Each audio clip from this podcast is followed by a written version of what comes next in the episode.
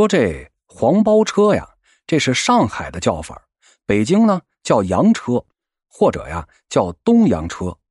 的确啊，人家是从日本来的。最初呢是铁皮包的轮子，对这石板路面破坏力太大了，然后就改成了贴胶皮，细细的钢丝车轮装上这轴承啊，拉起来是相当的轻便。所以呢，北京人也叫它为胶皮拉洋车，也叫拉胶皮。在这西方国家呀，人力是较为稀缺的，所以呢，作为这城市交通的工具，无论如何，黄包车它都成不了气候。不是马车时代，那就是汽车时代。但是在咱东方，尤其是中国呀，尽管这四轮马车有了，汽车也来了，但黄包车却是依然我故。一直到了一九四九年，北京、上海、天津，黄包车夫是照样满世界的走。伸手叫黄包车，就跟今天的打的似的。这游客和市民出行啊，还真的靠他们。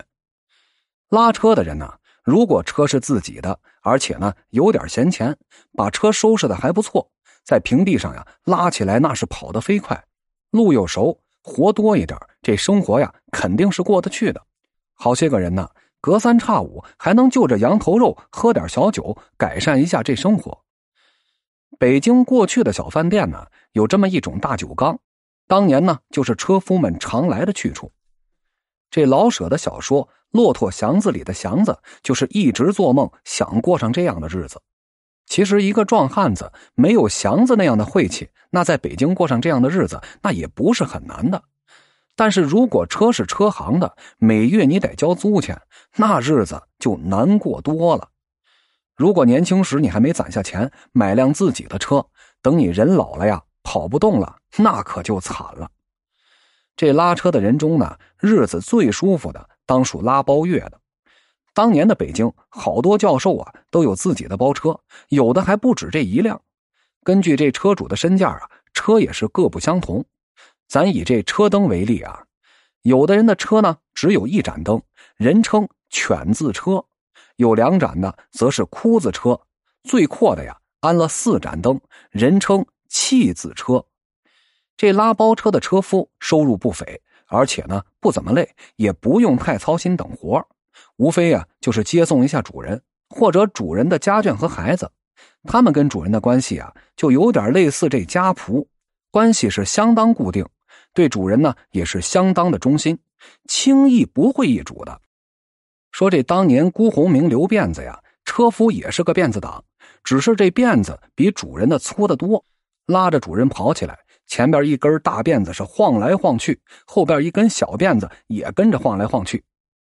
而钱玄同的车夫啊，则是一个前义和团的大师兄，后来皈依了基督教，信主了。这人呢是相当的踏实。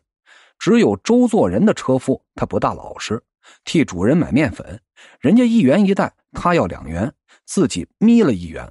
不过呀，即使周作人知道了，也没辞退他。当然啊，黄包车这行最牛的还是车行的老板。骆驼祥子里的刘四，那只是一个小车行的老板，大的老板手眼通天呢。你像这上海的顾竹轩，顾老大，上海十万车夫啊，都听他的，因为上海拉车的多半呢都是这苏北人。所以呢，都属于苏北帮。顾如轩呢，就是大帮主。这上海的青帮大亨，无论黄金荣、杜月笙还是张啸林，都得给他面子。他一声令下呀，全上海的黄包车能都不动了，这交通啊就近乎瘫痪。在这过去呀，人说车船垫脚牙，无罪也该杀。什么意思呀？意思就是拉车这行的人呢，没几个好人。但是总的来看呀，那个时代的车夫他的职业道德还是蛮不错的。碰上外地人绕远多拉点路，好多弄几文的呀，也许是有的。但你谋财害命的还真是罕见。其实啊，即使多绕远的，他也是少数。听老辈人讲啊，那时候到北京、上海，很少担心黄包车夫坑人，拉上你啊，帮你找地儿、找人，非常热心，省了你很多功夫呢。这黄包车夫啊，他也是城市里的知识分子同情心最大的释放对象。五四前后提倡这个劳工神圣、民粹流行，好多知识分子呢都选择把这情感呀投放到了车夫的身上。鲁迅呢，他不过是虚构过一件小事中的高大车夫的形象，而其他人呢更过分，有的人干脆不坐车了，就不忍心让车夫劳累；有的呢则要求自己拉车，让这车夫坐，车钱呢照付你。吓得这车夫是直求饶，以为碰上神经病了。黄包车和车夫啊，在今儿已经成为了历史的沉寂。在我们小时候啊，还能听见做过这行的老人说起这陈年往事，已经恍若白头宫女闲话玄宗了。今儿这样的老人呢，则也成了凤毛麟角了。历史啊，在一个转型的关口，选择了黄包车和车夫作为城市的交通工具。昭示了中国的城市化自身的特色。